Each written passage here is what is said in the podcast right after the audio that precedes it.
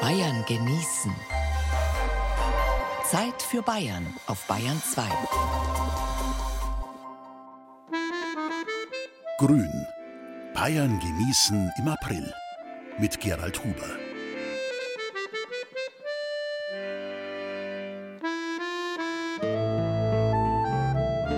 Vom Eise befreit sind Strom und Bäche, durch des Frühlings holden belebenden Blick. Tale grünet Hoffnungsglück. Schwärmt ein ostermorgendlich froh gestimmter Faust, der sich in der Nacht zuvor noch fast umgebracht hätte. Womit bei ihm die depressive Phase endlich umschlägt in die manische und das Drama seinen Lauf nimmt. Ja, grün verspricht Hoffnungsglück und das können wir alle gut brauchen in diesen Tagen. Auch bei uns gibt es genügend depressive Zustände, die wir loswerden müssen. Am besten mit viel Genuss. Das sind unsere Themen heute. Grün glasiert, alte und neue Gröninger Keramik. Grün gewohnt, warum grüne Städte nicht selbstverständlich sind. Grüner geht's nicht. In Oberfranken gründelt's aller Orten. Grün gebaut, Homeoffice im Baumhaushotel Seemühle. Oberbayern, grün gefroren, Spargeleis aus Schrobenhausen. Grün gegessen, was man mit Sellerie, Grün, Karottengrün und Konsorten macht. Sich grün sein, immer grüne Freundschaft im Stopselclub. Viel Vergnügen in der kommenden grünen Stunde Bayern genießen.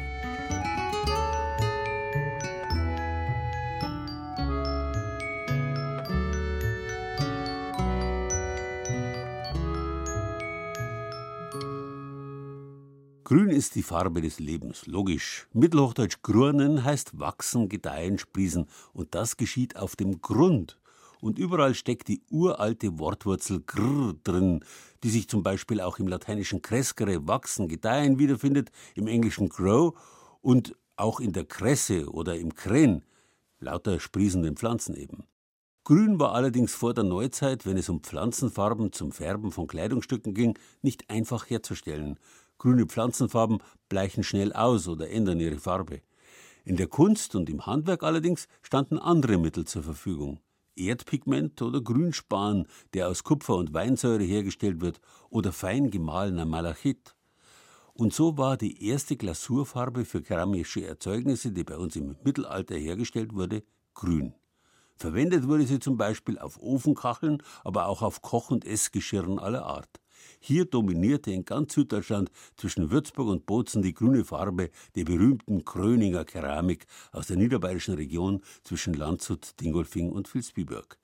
Die Kröninger Hafner waren sogenannte Landmeister, hatten also keinen städtisch-zünftigen Hintergrund. Dafür standen sie unter dem ausgesprochenen Schutz des Herzogs. Und bis heute ist Grün die klassische Keramikfarbe. Wo soll die Besucherin zuerst hinschauen? Im Kröninger Hafner Museum in Vilsbiburg. Da ist so viel zum Entdecken. Modelle der alten Hafnerhöfe, prächtige Ofenkacheln, Werkzeuge, aber natürlich vor allem Schüsseln und Kannen, Becher und Haferl. Die ältesten sind unglasiert schwarz gebrannt. So war es im Kröning, also in der Gegend zwischen Landshut, Dingolfing und Vilsbiburg, schon im Mittelalter üblich, erzählt Museumsleiterin Annika Janssen-Keilholz. Das Problem ist bei dem Kröninger Ton, der kann nicht sehr heiß gebrannt werden und diese niedrigen Brenntemperaturen, die führen zu einem sehr porösen Scherben, der einfach wasserdurchlässig ist. Es gibt verschiedene Methoden und Tricks eigentlich, um das zu umgehen. Der eine ist, die Sauerstoffzufuhr zu unterbrechen beim Brennvorgang. Und durch diesen Sauerstoffmangel, der im Brennraum entstanden ist, ist die Oberfläche der Keramik oxidiert und es ist die sogenannte schwarze Ware entstanden, die gut hergenommen werden konnte, um auch Flüssigkeiten aufzubewahren. Die viel schönere Methode, um die Tongefäße wasserdicht zu bekommen, war etwa ab dem 15. Jahrhundert die Glasur. In den Vitrinen glänzen die braunen oder gelben Scherben, aber vor allem die grünen Schüsseln und Kannen. Mit ein bisschen Fantasie dampft in ihnen die Suppe oder schimmert der Rotwein. Grün in allen Schattierungen von gelbgrün über grasgrün bis braungrün – das Geheimnis des bis heute unerreichten Glanzes? Dieser schöne Glanz, den wir auf den Gefäßen haben, der kommt natürlich von dem Blei. Blei? Das ist doch giftig. Und genau das wurde den berühmten Kröninger Hafnern, die ihre Ware in ganz Bayern und halb Europa verkauft haben, zum Verhängnis. Denn Säure, beispielsweise aus Essig oder Wein, löst das Blei aus der Glasur und es gelangt in den Körper. Bleivergiftungen waren die Folge bei manchen Käufern. Vor allem waren aber die Hafner selbst die Geschädigten, die die Bleikrankheit, die auch Hafnerkrankheit genannt wurde, dann entwickelten und immer wieder ans Krankenhaus kamen mit ganz schweren Koliken und schwarzen Zähnen. Also die hatten wirklich Nervenprobleme, die hatten ganz, ganz viele schwere Krankheitssymptome irgendwann. Denn sie haben das Gift, den Staub eingeatmet. Die Hafner, ihre Gesellen, aber auch die Familien. Die Werkstatt war ja in der gleichen Stube, in der auch gekocht und gegessen wurde. Der Staat reagierte und erließ immer schärfere Bleigesetze. Da ging es Mitte des 19. Jahrhunderts erstmal um Hygiene, ums Lüften, später um Verbote. Und man richtete vor 150 Jahren die Keramikschule in Landshut ein. Unter anderem deshalb, damit die Kröninger sich mit neuen Glasuren ohne Blei beschäftigen sollten. Das tut man bis heute in der traditionsreichen Schule. Helmut Stötter ist Lehrer hier. Er zeigt in einem großen Lehrsaal, der Masse- und Glasurentwicklung heißt, Bögen aus Pappe. Auf denen sind kleine glasierte Tonplättchen aufgeklebt, alle säuberlich beschriftet. Alle grün, von hell durchscheinend bis dunkel deckend. Die Grünfärbung kommt immer von dem Kupferanteil, der drin ist. Und ansonsten braucht man Bestandteile, dass das Ganze zu einem Glas wird und das muss mit Flussmitteln versetzt werden und das ist eben entweder Blei oder Alkalien, also Natrium und Kalium, meistens in Form von Feldspäten. Puh, ganz schön chemisch.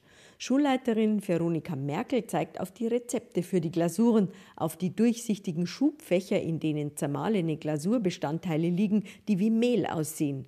Gesteinsmehl oder zermahlenes Glas beispielsweise. Alle Schülerinnen und Schüler machen Glasurversuche, um am Ende als Meister oder Geselle eine persönliche Sammlung ihrer Glasuren mitnehmen zu können. Die Versuche dokumentieren sie mit den beschrifteten Plättchen auf den Pappebögen. Die werden mittlerweile auch digitalisiert. Keramiker sind also nicht einfach nur kreative Handarbeiter. Das sind so halber die Chemiker bei mir und die müssen ganz viel naturwissenschaftlich drauf haben. Wir können das berechnen. In der Werkstatt von Beate Pausinger-Pluter und Dieter Pluter in Geisenhausen sieht es aber gar nicht nach Chemielabor aus, sondern nach ganz viel Kreativität. Von japanisch inspiriertem Raku-Geschirr über Gartenobjekte und Schmuck bis hin zu Urnen reicht die Palette. Sie sehen sich durchaus in der Tradition des Kröning. Einmal im Jahr gehe ich auch ins Vilsbiburger Museum und schaue mal wieder die alten Formen an und versuche das dann wieder ein bisschen neu umzusetzen. Jetzt haben wir gerade so ein Reindl oder so und da ist es durchaus spürbar von der Form, was das von Kröning her noch abgeleitet wird. Das Reindl ist genauso gefragt wie ganze Geschirrsätze. Von Hand getöpfertes liegt wieder im Trend die Einstellung von den Leuten und das Kühle, was früher war mit Alessi und Edelstahl, das fällt weg. Die Leute wollen wieder was Warmes haben. Warme Farben, handgemachtes, äh, schönes, harmonisches Geschirr, nichts Kantiges. Und das hat sich so in den letzten fünf Jahren wieder rauskristallisiert, dass sie gesagt haben, ja, das kriege ich ja beim Keramiker. Der macht es ja. Ich finde auch, dass das regional einkaufen oder so, dass man mir von dem auch profitieren praktisch. Dass man sagt, ich muss jetzt halt nicht unbedingt ein Geschirr aus China haben oder Ikea oder sonst was, wo ich weiß, das wird im Ausland gefertigt, sondern ich zahle lieber ein bisschen mehr und habe es aber dann aus der Region praktisch. Aber nochmal zurück zum Kröninger Grün und den Versuchen in der Keramikschule Landshut. Auf einem Becher sind verschiedene grüne Glasuren in vertikalen Streifen aufgetragen. Lehrer Helmut Stötter findet sie gar nicht so schlecht. Also das wäre jetzt schon ein Beispiel von einer Glasur, die einen schönen, satten Grünton hat, die in die Richtung geht, die auch den Glanz hat, die die Transparenz hat. Aber eine Bleiglasur hätte einfach noch einen anderen Glanz. Diese Lichtbrechung, die kriegen es mit anderen Stoffen nicht hin. Deswegen sind Bleiglasuren auch nur für Geschirr verboten. Kacheln beispielsweise dürfen noch Blei enthalten. Wer sich also am Original Kröninger Grün freuen will, sollte sich vielleicht für einen Kachelofen damit entscheiden. Mittlerweile gibt es die gefragte Hafnerware in der altbayerischen Gröninger Tradition natürlich in allen möglichen zeitgenössischen Farben. Wissenswertes zur Keramikregion Landshut gibt es auf unserer Bayern-Genießen-Seite.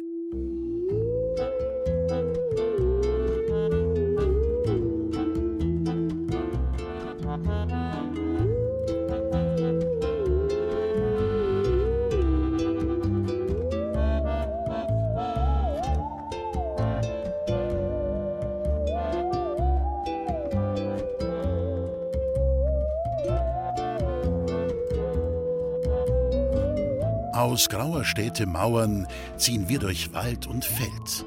Wer bleibt, der mag versauern. Wir fahren in die Welt. Grün ist die Welt zwar nicht in diesem rund 100 Jahre alten Lied der Jugendbewegung, zwischen den Zeilen aber steht hier das Grün deutlich vor Augen, als Gegensatz zu dem Grau der Mauern in den Städten. Man kann sich heute ja kaum mehr vorstellen, wie grau, wie schwarz die Städte in alten Zeiten waren, durch die Torf- und Holz- und Kohlefeuer in den Häusern und dann natürlich in der Neuzeit durch den Rauch aus den Fabrikschlotten. Der Stadtmensch hat sich schon immer nach dem Grün gesehnt, gerade auch deswegen, weil es in der Stadt ursprünglich kaum Grün gegeben hat. Der Mangel an Bäumen und Sträuchern war jahrhundertelang ja gerade das Spezifikum der durch die Stadtmauer vom grünen Land abgegrenzten Stadt, in der Grund und Boden viel zu teuer waren, um ihn nicht zu bebauen. Bäume und hier natürlich vor allem Nutzbäume finden sich höchstens in den Höfen hinter den Häusern unserer alten Städte. Vorn im Straßenraum dagegen sind sie selten. Das änderte sich erst im 19. Jahrhundert.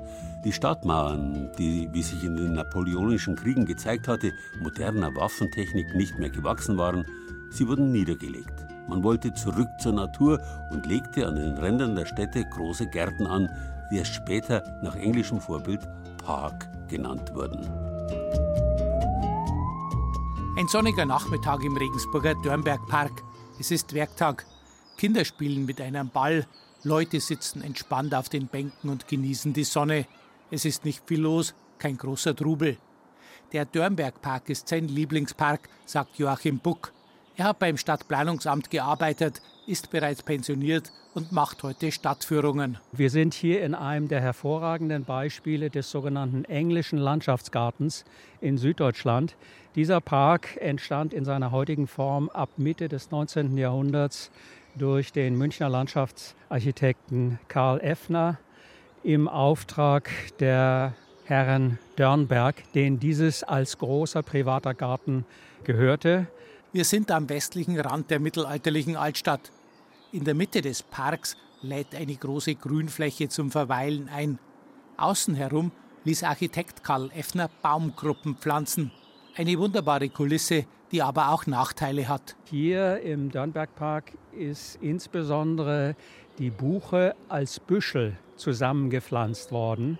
Wurzelstöcke sehr eng beieinander, sodass der wachsende Baum aussieht wie ein großer Blumenstrauß, der aus dem Erdboden heraus wächst.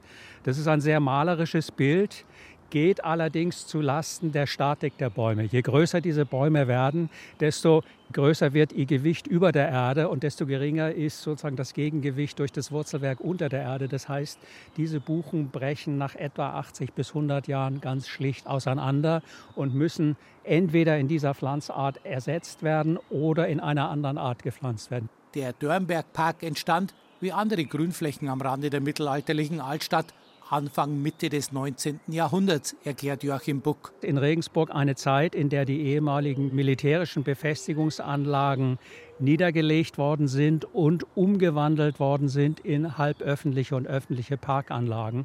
Und damit einherging, dass man außerhalb der ummauerten Altstadt neue Baugebiete erschlossen hat. Und da haben sich überwiegend großbürgerlich, gutbürgerliche Familien angesiedelt, die große Gärten vor ihren großzügigen Einfamilienhäusern angelegt haben. In diesen Typus gehört städtebaulich auch der Dörnbergpark. Ein Palais mit einem großen privaten Garten dabei. Zu diesen Parks gehört der heutige Villapark im Osten der Altstadt, benannt nach der königlichen Villa genauso wie der Herzogspark im Westen. Der Herzogspark ist wohl der Ort in Regensburg, wo sich die ursprüngliche Befestigungsanlage am deutlichsten erhalten hat, denn der Herzogspark befindet sich in der Tieflage im ehemaligen Stadtgraben und man sieht sehr deutlich die Bastionen, die mit Steinen befestigt sind und natürlich ursprünglich Geschützstellungen dargestellt haben. Ein großer Park in der Stadt, der sogenannte Fürstenpark des Hauses Turn und Taxis, ist nicht öffentlich zugänglich. Zu den öffentlich zugänglichen Grünflächen gehört aber die Fürst-Anselm-Allee, um deren Erhalt in der Vergangenheit schon einige Kämpfe geführt worden sind. Zu Beginn des 19. Jahrhunderts hat als erster Fürst Anselm von Tornotaxis begonnen, diesen Teil der ehemals militärisch genutzten Fläche umzuwandeln und eine sogenannte Allee anzupflanzen und diese Fläche der Öffentlichkeit zu widmen. Ebenfalls im Westen von Regensburg der Stadtpark. Menschen gehen spazieren, spielen Pool oder sitzen auf einer der vielen weiß lackierten Parkbänke. Der Stadtpark ist gut 100 Jahre alt. Er war davor im Grunde auch militärisches Gelände. Es war nämlich ein Schießübungsplatz für die verschiedenen Schützengilden, die es in der Stadt gab. Die Schützengesellschaften, die haben ihre Schießübungen mit Armbrüsten und so weiter gemacht. Und neben diesem Schießplatz lag seit Jahrhunderten der evangelische und der katholische Friedhof außerhalb der Altstadt. Man durfte ja innerhalb der Stadtmauern keine Toten mehr beerdigen. Am westlichen Ende des Parks hat ein Erdwall als Kugelfang gedient, den man heute noch erkennen kann. Dahinter liegt der neuere jüdische Friedhof. Darauf weist Joachim Buck hin. Man sagt, dass auf diesem jüdischen Friedhof die Grabsteine entgegen dem jüdischen Ritus, dass die Grabsteine nach Osten ausgerichtet sind und sozusagen quer zur Himmelsrichtung stehen, dass man die Grabsteine in Ost-West-Richtung der Länge nachgestellt hat, damit das Risiko, dass ein Grabstein von Armbrustgeschützen getroffen würde, möglichst minimiert wurde. 1910 wurden Schießplatz und Friedhöfe aufgelöst, um hier eine Oberpfalz-Ausstellung auf die Beine zu stellen. So wie sich der Park heute präsentiert, hat ihn die Stadt erst nach dem Zweiten Weltkrieg gestaltet. Das Areal ist heute auch ein Skulpturenpark, das kommt nicht von ungefähr. Am östlichen Rand steht das Kunstforum Ostdeutsche Galerie, ein hochwertiges Museum, das mit großen Namen locken kann. Von Lobis Korinth über Käthe Kollwitz bis hin zu den Meistern des deutschen Expressionismus ist alles da. Das Wort Park hat übrigens eine interessante Geschichte. In seiner Bedeutung als vor allem städtische Grünfläche kommt es aus dem Englischen. Das wiederum geht auf das französische Parc zurück, das seinerseits vom lateinischen paricus stammt, das so viel wie Gehege bedeutet. In der Barockzeit nämlich hat der Adel solche weiten Wildgehege angelegt, um drin zu jagen. Dieses lateinische Paricus steckt auch in dem deutschen Wort Pferch. Die Verkleinerungsform des Parks, Parkett, ist ein kleiner Pferch für die niederen Klassen, auf die früher der Adel aus den Theaterlogen hinabgeschaut hat. Und damit sind wir beim Parkplatz. Der ist halt auch ein Pferch, ein umhegtes Gelände für Autos, wenn auch im geradezu sprichwörtlichen Gegensatz zum Grün eines Parks.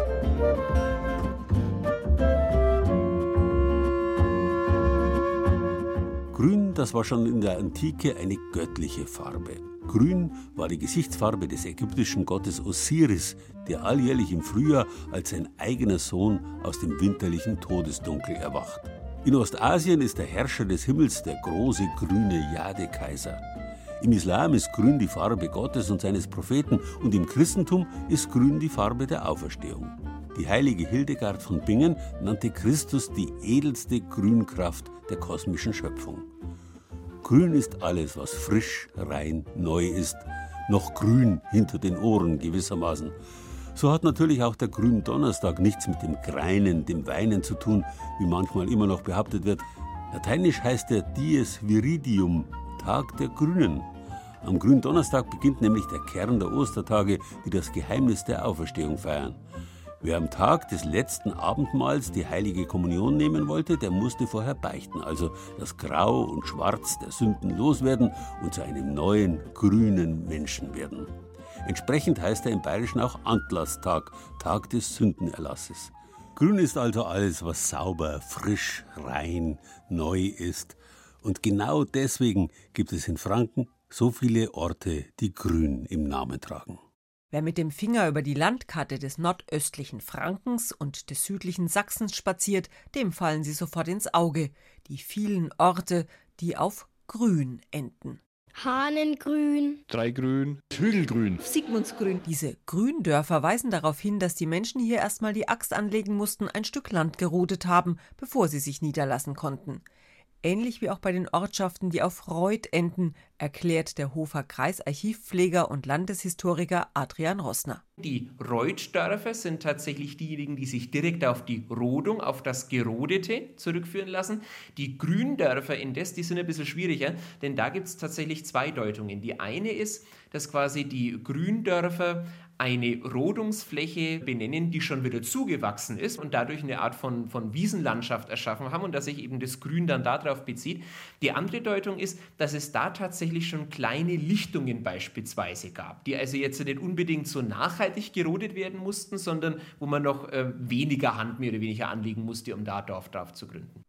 Vom Frankenwald übers Vogtland und das Fichtelgebirge bis hinein ins Stiftland. An rund 300 Stellen grünt es auf der Landkarte. Kühlgrün, Libertsgrün, Bischofsgrün.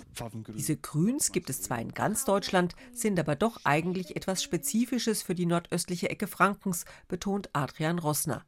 Die fränkische Landesgeschichte ist das Spezialgebiet des 29 Jahre jungen und doch schon profilierten Historikers. Es fällt auf, dass bei uns es so eine Häufung gibt. Der Grund dafür ist eben, dass wirklich die Besiedlung nicht tröpflersweise erfolgt ist, dass ich sage, es kam alle 50 Jahre mal einer, der hat sich dann irgendwo niedergelassen, sondern bei uns kann man davon ausgehen, dass diese Besiedlung wirklich innerhalb von knapp 50 bis 100 Jahren sehr koordiniert vonstatten gegangen ist und zwar im 11. Jahrhundert, so der neueste Stand der Forschung. Eigentlich geht man davon aus, erst baue ich ein Dorf oder eine Siedlung und dann schaue ich, dass ich dieses Dorf verbinden kann durch Infrastruktur mit den anderen Dörfern.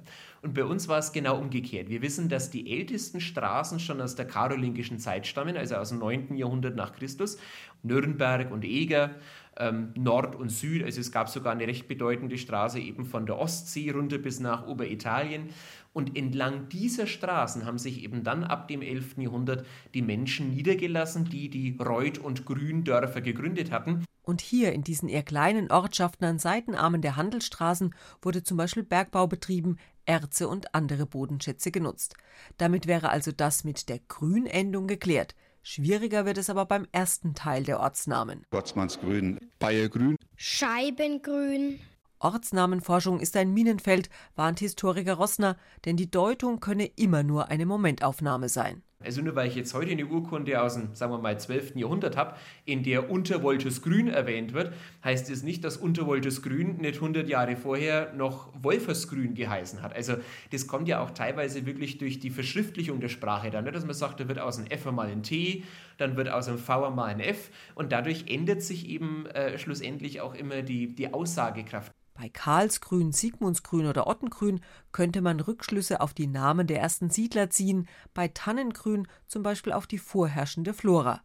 Wenn es aber doch nur immer so einfach wäre. Bei Wolfersgrün ähm, könnte man die dritte Alternative wählen, dass man sagt, dort wird also die Landschaft beschrieben, beispielsweise eben als Landschaft, in der sehr viele, äh, wie es immer, große Beutegreifer unterwegs waren.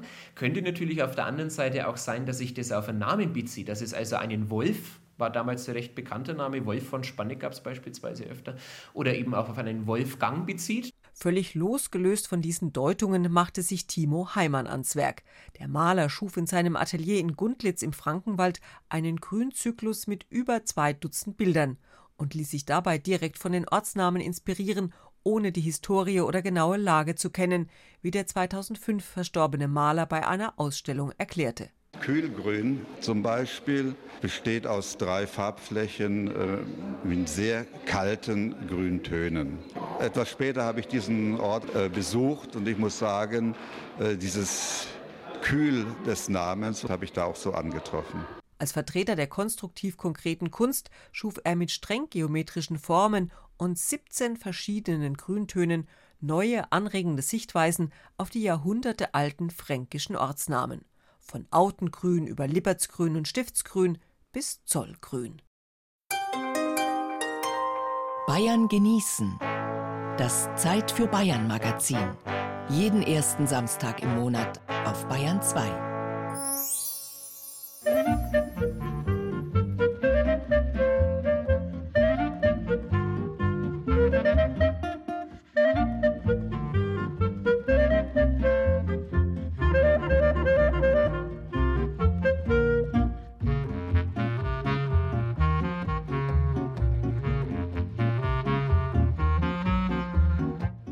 ist natürlich und positiv. Wenn alles im grünen Bereich ist, dann ist alles in Ordnung. Und deswegen fanden in früheren Zeiten Gerichtsverhandlungen im Freien statt, am besten unter der klassischen grünen Gerichtslinde. Als die Gerichts- und andere beratende Versammlungen im Mittelalter in die dafür eigens erbauten Rathäuser verlagert wurden, hat man die grüne Natur in die Säle geholt. Man hat Blumen und Grünzeug auf die Tische gestellt, auf die man zuvor grüne Tischdecken gelegt hat. Später hat man dann die Decken durch dauerhafte Bezüge aus grünem Filz oder Leder ersetzt. Zu besichtigen heute noch im alten Rathaus von Regensburg, wo zwischen 1648 und 1806 das erste deutsche Parlament getagt hat, der immerwährende Reichstag. Dort sind die Entscheidungen also am sprichwörtlich grünen Tisch gefallen. Noch heute besteht die klassische Schreibunterlage aus grünem Leder und erst in den letzten Jahren wurde Grün als typische Farbe für Bürogeräte aller Art durch Grau und Schwarz abgelöst. Dabei ist Grün doch um so viel sympathischer und auch entspannender für die Augen. Einerlei, in diesen Tagen dreht sich die Zeit gewissermaßen zurück und das Büro verlagert sich wieder hinaus ins Grüne. Wer allerdings für sein Homeoffice keinen Garten hat, für den gibt's andere Möglichkeiten. Im Baumhaushotel im unterfränkischen Weizenbachtal zum Beispiel.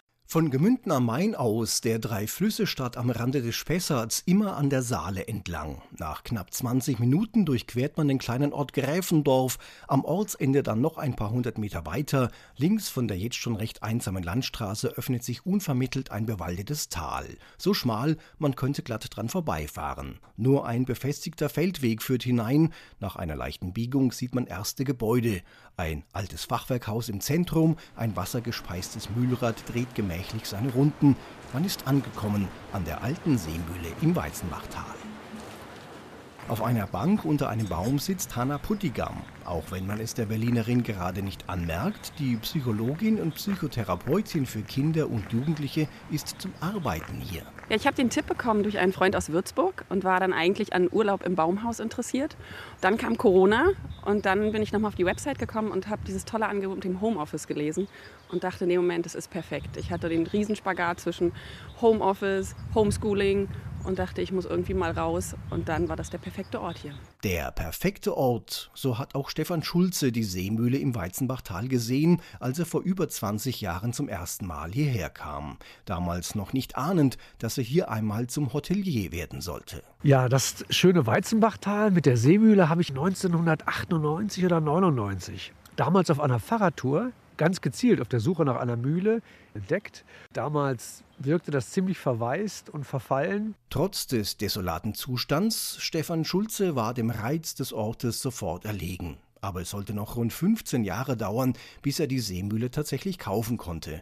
Nach zehn Verhandlungen hatte er sich gegen teils skurrile Konkurrenten durchgesetzt. Rotlichtbarone aus Frankfurt, die einen Swingerclub draus machen wollten. So esoterische Familie aus dem Allgäu, die erst mal eine Woche das Karma gespürt hat.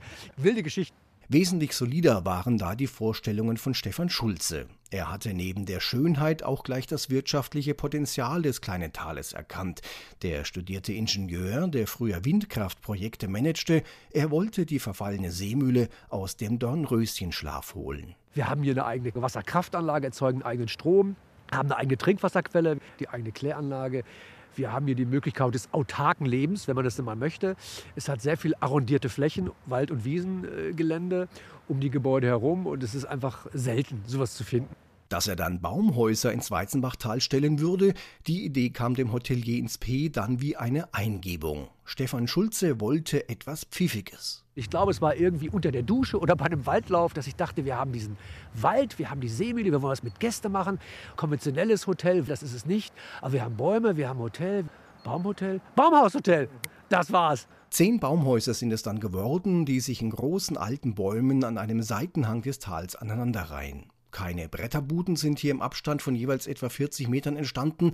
Es sind echte Luxus-Baumhaus-Apartments mit Dusche, WC, Heizung, TV und Internetanschluss.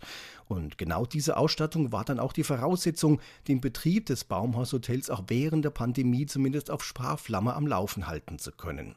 Für Gäste wie Hanna Pundigam eben. die Psychologin, die zum Arbeiten ins Weizenbachtal gekommen ist. Momentan bereite ich gerade ein Seminar vor. Ich bin auch als Dozentin tätig und da nutze ich jetzt hier die Ruhe, um mich ganz konzentriert auf das Seminar, was natürlich auch wieder online stattfindet, aber mich darauf vorzubereiten. Arbeiten im Grünen. Zumindest auf Zeit hat sich die Berlinerin den Traum erfüllt. Mittlerweile schon zum dritten Mal ist sie an die Gräfendorfer Seemühle gekommen. Anfängliche Bedenken, dass heimlich aufkommende Urlaubsstimmung die Arbeitsmoral untergraben könnte, hat sie nicht mehr. Ganz im Gegenteil, das malerische Weizenbachtal fördert offenbar auf ganz eigene Weise die Produktivität. Ja, total, da bin ich auch überrascht. Also es ist wirklich eine perfekte Mischung. Ich genieße das sehr, zwischen intensiven Arbeitseinheiten hier einfach rauszuspringen. Man hat hier den Wald direkt dahinter, man kann dann in Ruhe einen kleinen Spaziergang machen, hat dann auch die Entspannung und dann gehe ich wieder voll aufgetankt an den Schreibtisch und arbeite weiter. Den Wandertipp im Weizenbachtal gibt es natürlich auch ohne Homeoffice auf unserer Bayern-Genießen-Seite. Wobei das muss ich jetzt schon loswerden. Homeoffice ist ein ganz peinliches Wort. Mindestens so peinlich wie das Handy. Ein Wort, das es so im Englischen gar nicht gibt. Typisches Denglisch eben. Das häusliche Arbeitszimmer heißt auf Englisch Study Room oder kurz Study. Homeoffice hingegen ist die Bezeichnung des britischen Innenministeriums. Aber wir Deutschen sind halt heavy on wire, schwer auf Draht, bei allem, was Englisch daherkommt. Nothing for ungut.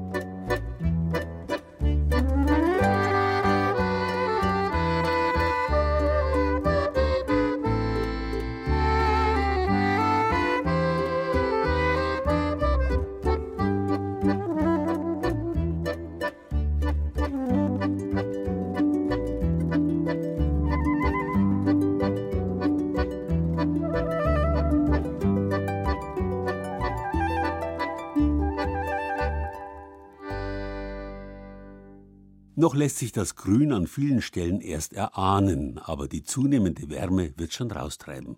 Genauso wie den Spargel, der jetzt überall sprießt.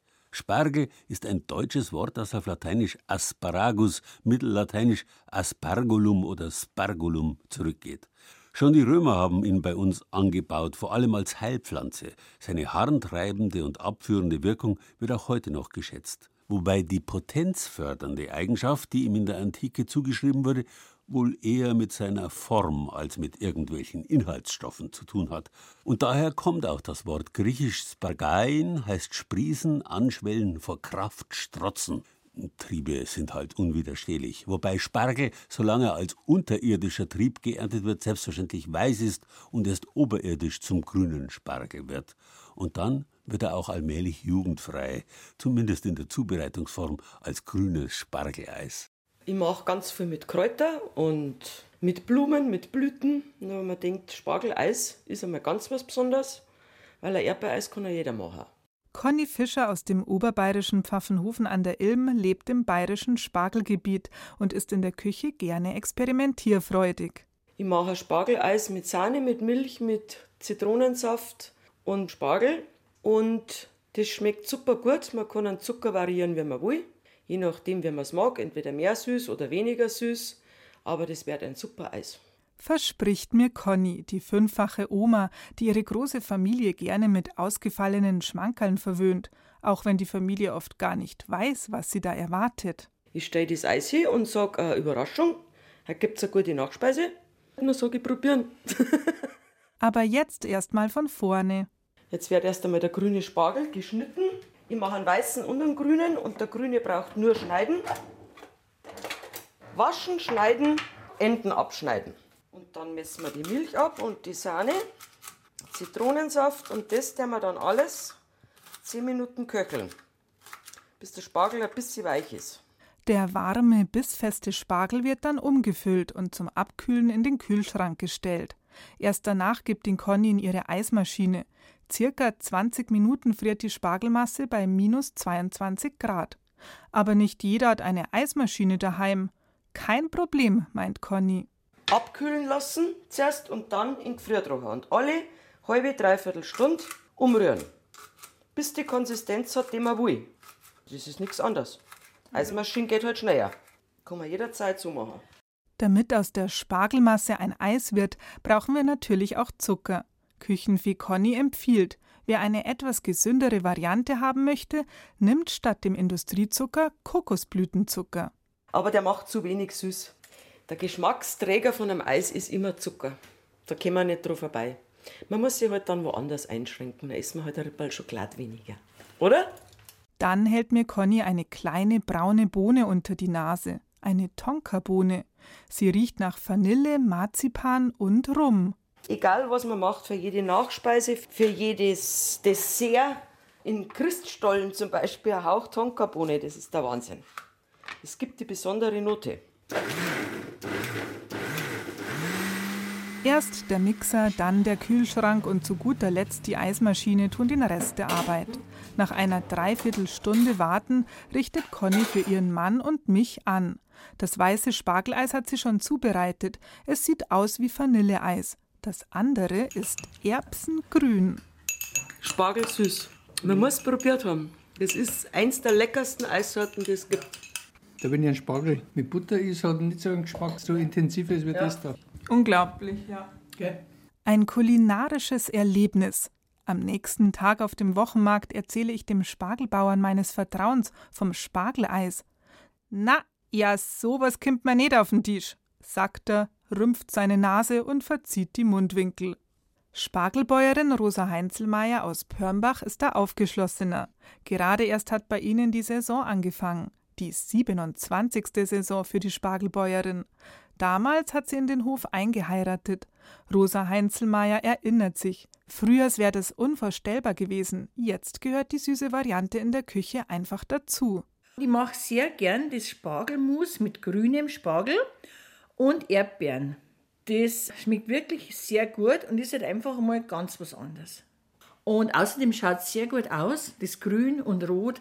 Und was da reinkommt, das ist ein Grünspargel, Milch, Ei, Zucker, Vanilleschote, dann ein bisschen Gewürz, Ingwerpaste, Zitronensaft, Gelatine.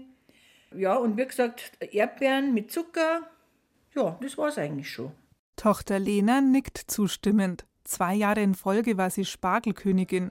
Sie weiß es am besten. Spargelkreationen sind nicht nur köstlich und was für Feinschmecker, sondern auch recht vielfältig. Außerhalb der Corona-Situation ähm, haben wir bei uns in Pörnbach jedes Jahr das Fest der Spargelvielfalt. Und da war ich natürlich auch eingeladen, als ich Spargelkönigin war. Und ich muss sagen, ich war überrascht, wie viele ausgefallene Sachen man ehrlich gesagt machen kann mit dem Spargel. Zum Beispiel grüner Spargel mit Wassermelone, grüner Spargel mit Limette, Spargeleis, lauter so Sachen, weil es gibt ja immer diese Standardsachen. Spargel mit Schinken und so das und Kartoffeln, aber das kennt ja jeder. Ich meine, man kann ja auch mal was Neues ausprobieren und ich bin immer offen für neue Sachen mit Spargel. Muss ja nicht immer das Gleiche sein. Wenn Sie jetzt auf den Geschmack gekommen sind, das Rezept gibt es selbstverständlich auf unserer Bayern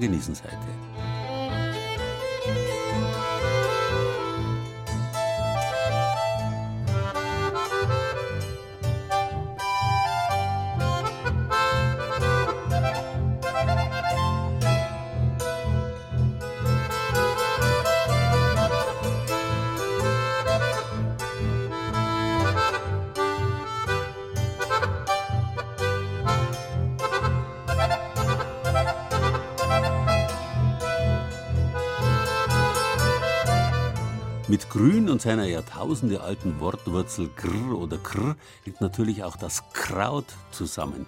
Alles, was sprost und für den Menschen gesund ist, ist ein Kraut. Alles, was für den Menschen nicht taugt, ist demzufolge ein Unkraut. Das gilt auch für die ober- und unterirdischen Bestandteile von Pflanzen, zu denen man in manchen Gegenden Suppenkraut, meistens aber Suppengrün sagt obwohl da mit den gelben Rüben zum Beispiel oder der Steckrübe auf bayerisch Deutschen auch ganz andere Farben im Spiel sein können. Mit diesem Wurzelgemüse sind wir wieder beim Unkraut, weil die Blätter davon meistens weggeworfen werden und oft zu Unrecht. Ich brauch was Grünes, alles Grüne zu mir. Ein Dienstagnachmittag im Naturkostladen Lotos in Nürnberg. Hier wird Gemüse aus biologischem Anbau nicht nur verkauft, sondern auch frisch zubereitet.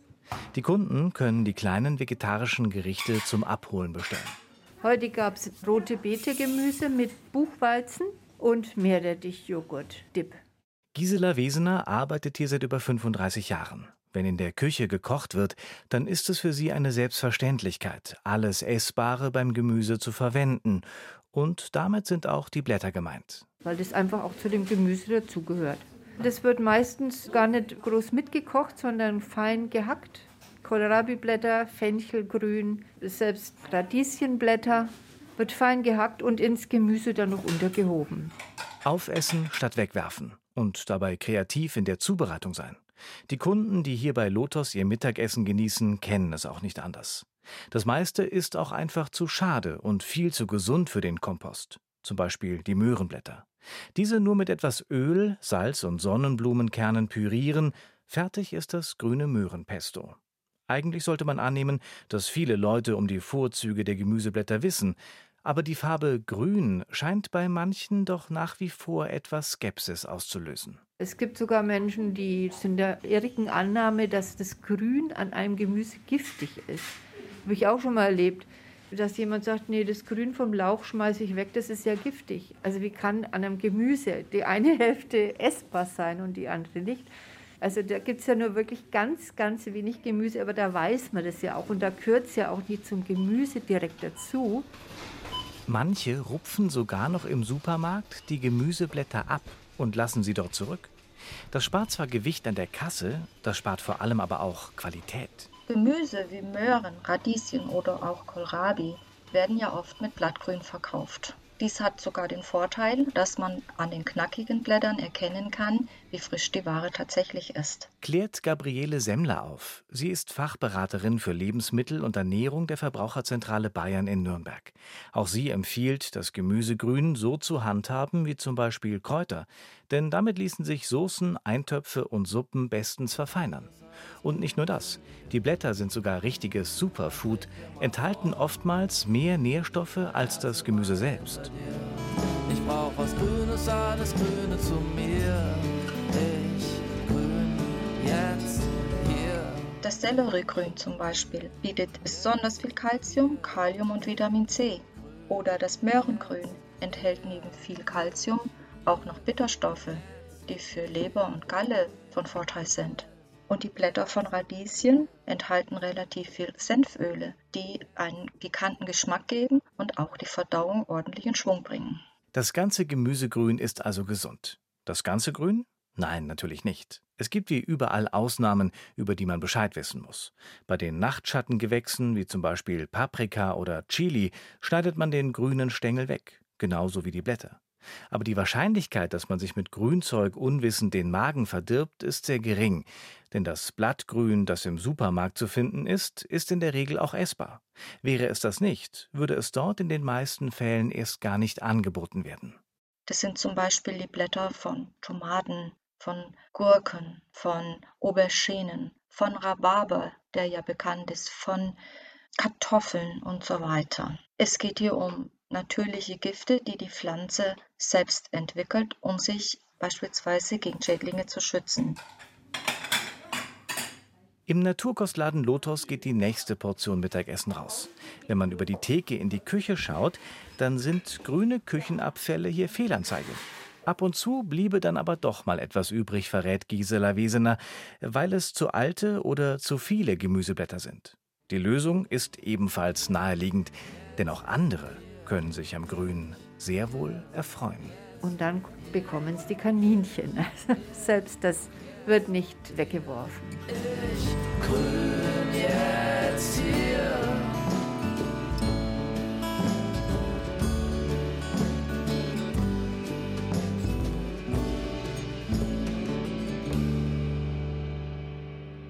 Natürliches Grün hin oder her. In diesen koronatischen Zeiten muss man natürlich verschiedene Interviews mit Hilfe abstandswahrender Technik führen, was natürlich mitunter eine mindere Tonqualität zur Folge haben kann, was ich in diesem Beitrag zu entschuldigen bitte. Das Rezept für das darin enthaltene Möhren, sprich gelbe Rüben, Grünpesto, finden Sie auf unserer Bayern genießen Seite unter bayern2.de.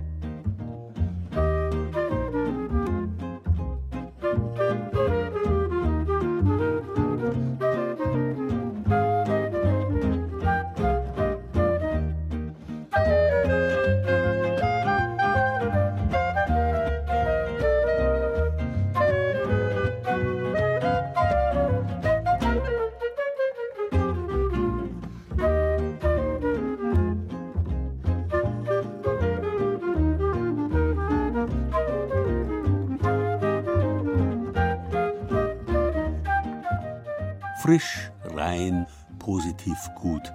Das sind nicht nur religiöse Konnotationen von Grün. Jemanden gern zu haben, jemandem gut zu sein, das konnte man schon im Mittelalter damit umschreiben, dass man jemandem grün ist, jemandem die grüne Seite zeigt. Damit allerdings hat manch einer sich in den vergangenen zwölf Monaten schwer getan und wird sich vermutlich auch noch in den kommenden Wochen schwer tun. Freundschaft zu pflegen ist schwierig, wenn man niemanden treffen soll. Man mag elektronisch versiert sein, wie man will, auch nach einem Jahr Übung dürfte es den meisten komisch vorkommen, sich mit einer halben Bier vor den Computer zu setzen und damit den sich mehr oder weniger grübig in der Konferenzschaltung versammelt Habenden damit zuzuprosten. Besonders trifft das natürlich die Mitglieder von Vereinen und Gesellschaften, deren einziger Zweck eben die Geselligkeit, die Pflege der Freundschaft ist. Zum Beispiel die sogenannten Stopselclubs, die es vor allem in Altbayern und Schwaben gibt. Heuer war es stiller als sonst in den Straßen von Reddertshausen bei Friedberg. Ansonsten packen hier in der Karwoche alle miteinander an, sammeln Holz und Reisig, um den Jaudus aufzuschichten. Das Feuer, das draußen am Feld am Kar-Samstag entzündet wird und bis zum Ostermorgen brennt. Das ist also eigentlich schon ein Highlight, wenn wir um 10 Uhr so rum unseren Jaudus anzünden. Das ist eigentlich schon beeindruckend. Organisiert wird das Jaudusfeuer in Rettertshausen sowie viel anderes vom örtlichen Stopselclub.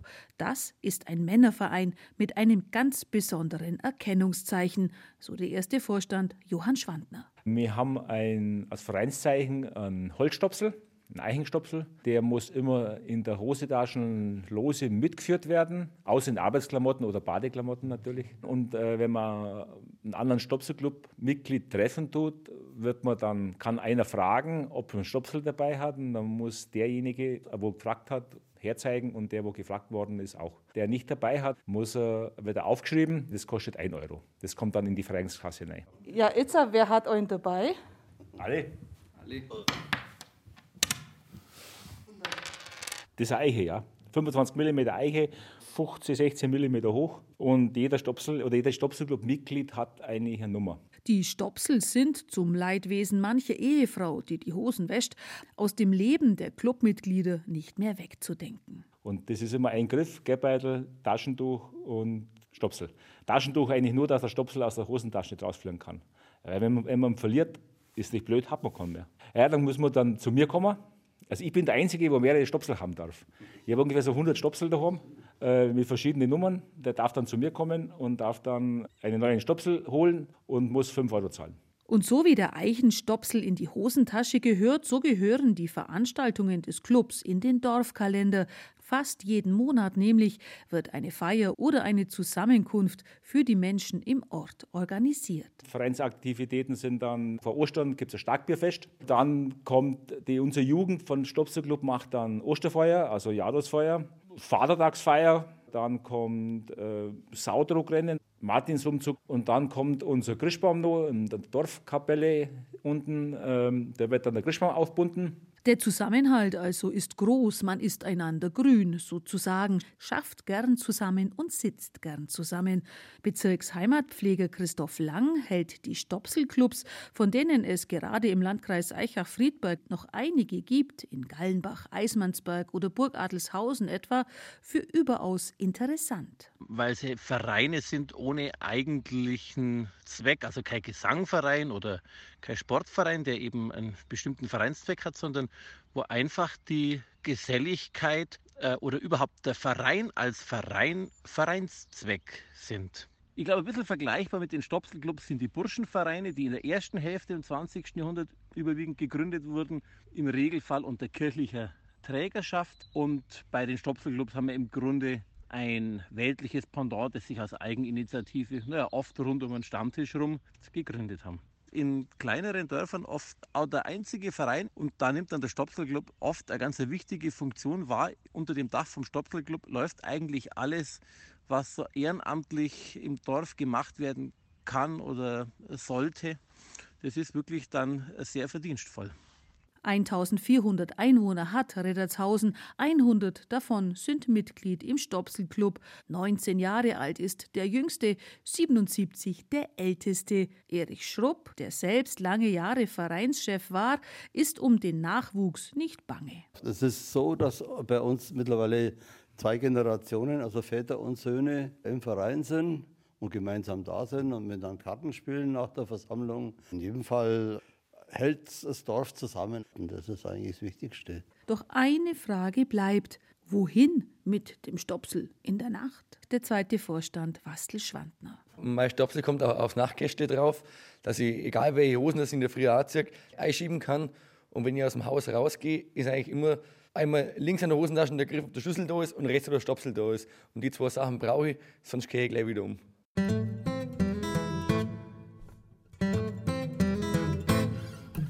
Eines Tages wird alles gut sein. Das ist unsere Hoffnung. Heute ist alles in Ordnung. Das ist unsere Illusion. Hat Voltaire gesagt. Ja, die Hoffnung, die stets neu grünt, stirbt bekanntlich zuletzt. Und dass die Annahme heute sei alles in Ordnung eine Illusion ist, das ist vermutlich uns allen in den letzten Wochen und Monaten klar geworden. Die Zeiten und damit auch wir sind verwirrt wie nie. Sogar seltsame neue Feiertage werden aus waberndem Weisungs- und Anordnungsschaum und versinken gleich darauf wieder. Dass Politiker tägliche, zum Teil schwere Fehler machen, geschenkt, sind ja auch bloß Menschen. Aber warum frohlockt plötzlich alles, wenn sich einer von ihnen einmal für eine einzige dieser Fehlleistungen und nicht die schwerwiegendste entschuldigt? Das muss man nicht verstehen. Egal. Ostern ist dazu da, der Unordnung heute die grüne Hoffnung abzugewinnen, dass trotz allem alles gut werden wird, eines Tages. Dass es irgendwas gibt, das der Entropie der Welt, der energielosesten aller Unordnungen, dem Chaos entgegenwirkt. Eine neue Schöpfung, die aus der chaotischen Wüstenlehre entsteht. Ordnung ist Schöpfung. Sie muss geschaffen werden, und zwar von uns, damit wir die Zeiten bald wieder genießen können. Grün. Das war Bayern genießen im April. Mit Gerald Huber und sieben Beiträgen aus den sieben bayerischen Regierungsbezirken. Birgit Fürst hat uns die grün glasiert niederbayerische Keramik aus dem Grüning vorgestellt. Wie unsere Städte grün geworden sind, hat Thomas Muckenthaler aus unserem Studio Niederbayern Oberpfalz erzählt. Warum es in Oberfranken so viele Orte gibt, die grün im Namen tragen, hat Anne-Rose Zuber aus dem BR-Studio Hof geklärt. Klaus Rüfer aus dem Studio Mainfranken war zum Homeoffice im Baumhaushotel im Weizenbachtal. Sarah Koschamos hat Eis aus grünem Spargel aus dem oberbayerischen Schrobenhausen zubereitet. Was man mit den grünen Bestandteilen von Sellerie oder Karotten machen kann, hat uns Tobias Föhrenbach aus dem Studio Franken gezeigt. Und Barbara Leinfelder aus dem Studio Schwaben war beim Stopselclub in Riedertshausen bei Friedberg. Ton und Technik Max Fröhlich, Redaktion Gerald Huber.